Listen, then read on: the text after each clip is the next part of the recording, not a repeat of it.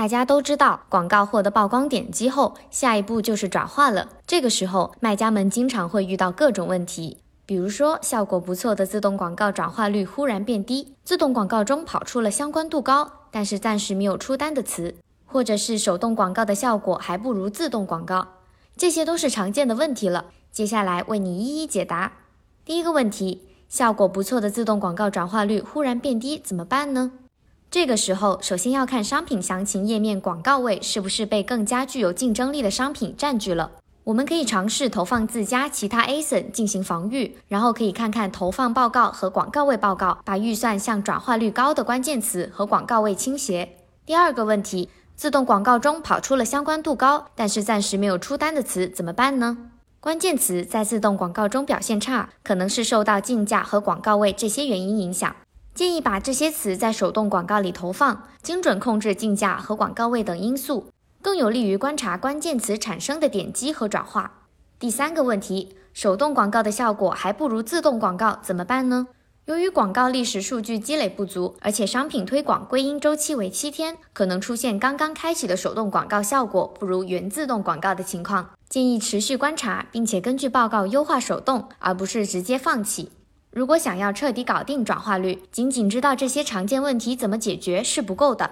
找到流量转化不好的原因，并解决这些问题，才能从根源上突破转化这一难题。那么问题来了，是什么造成了转化难呢？第一个原因是流量触及面太广，精准度不高。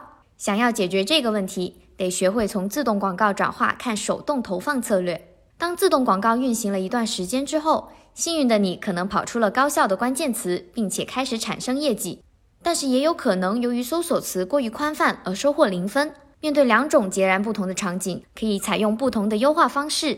如果开始出单，可以否定原自动广告组的无关搜索词，并且将高业绩客户搜索词作为新的关键词投放。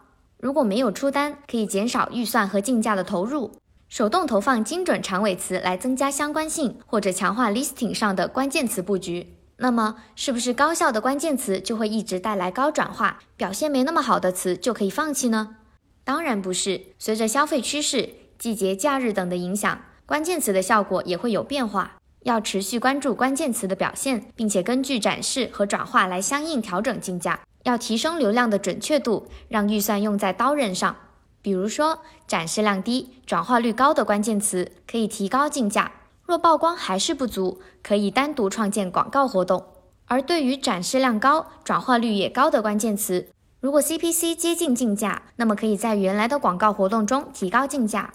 那除了关键词，我们还能从哪里着手解决转化不高的问题呢？这时候就要看看你的广告页面能不能抓住消费者的眼球，让他们继续浏览，进而下单转化了。想优化广告页面，我们要了解一个问题：listing 是给谁看的？你的受众是上班族还是全职的家庭主妇呢？了解你的消费者，有针对性的把消费者关注的关键卖点放在标题、描述等重要的位置，能够有效的引起消费者的共情，从而促进转化。下面我们以耳机为例来说说可以通过哪些来源得知消费者的关注点。首先要关注的肯定是评论和 Q&A，一般办公室职场人更关注尺寸重量。电竞爱好者则会优先考虑外观设计及延迟，其次要关注评论标签，从评论标签中可以发现描述产品的新角度或者词语。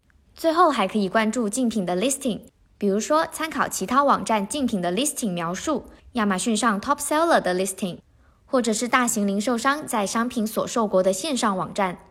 优化广告页面还有一个必须介绍的方式，就是 A 加页面，可以免费宣传品牌，吸引消费者。比如说，用图文结合模块，通过四个板块图文并茂的对应展示产品的主要功能、场景、卖点、颜色等等的信息，每个图片对应一个要点；或者用表格模块，通过表格清晰对比不同商品的图片和主要特性，这样便于消费者对比考虑之外，更能为店铺的其他商品带入流量。A 加页面可以通过有针对性加多元化的展示方式，在前线吸引消费者的目光，引起他们的兴趣。这是个促进转化的好办法。那么，以上就是关于广告转化率的干货知识。如果对你有帮助，记得点赞并分享哦。如果大家还有更多关于广告运营的问题，欢迎在下方留言告诉我们，我们将会为你解答。最后也要提醒一下大家，亚马逊广告推出特别惊喜，定制化干货宝典等你来拿。除了干货内容，还有亚马逊广告限量礼物、行李箱、音箱、专属红包封面等等。悄悄告诉你，有百分之一百的中奖机会，赶紧在音频下方评论区扣干货宝典来领取吧。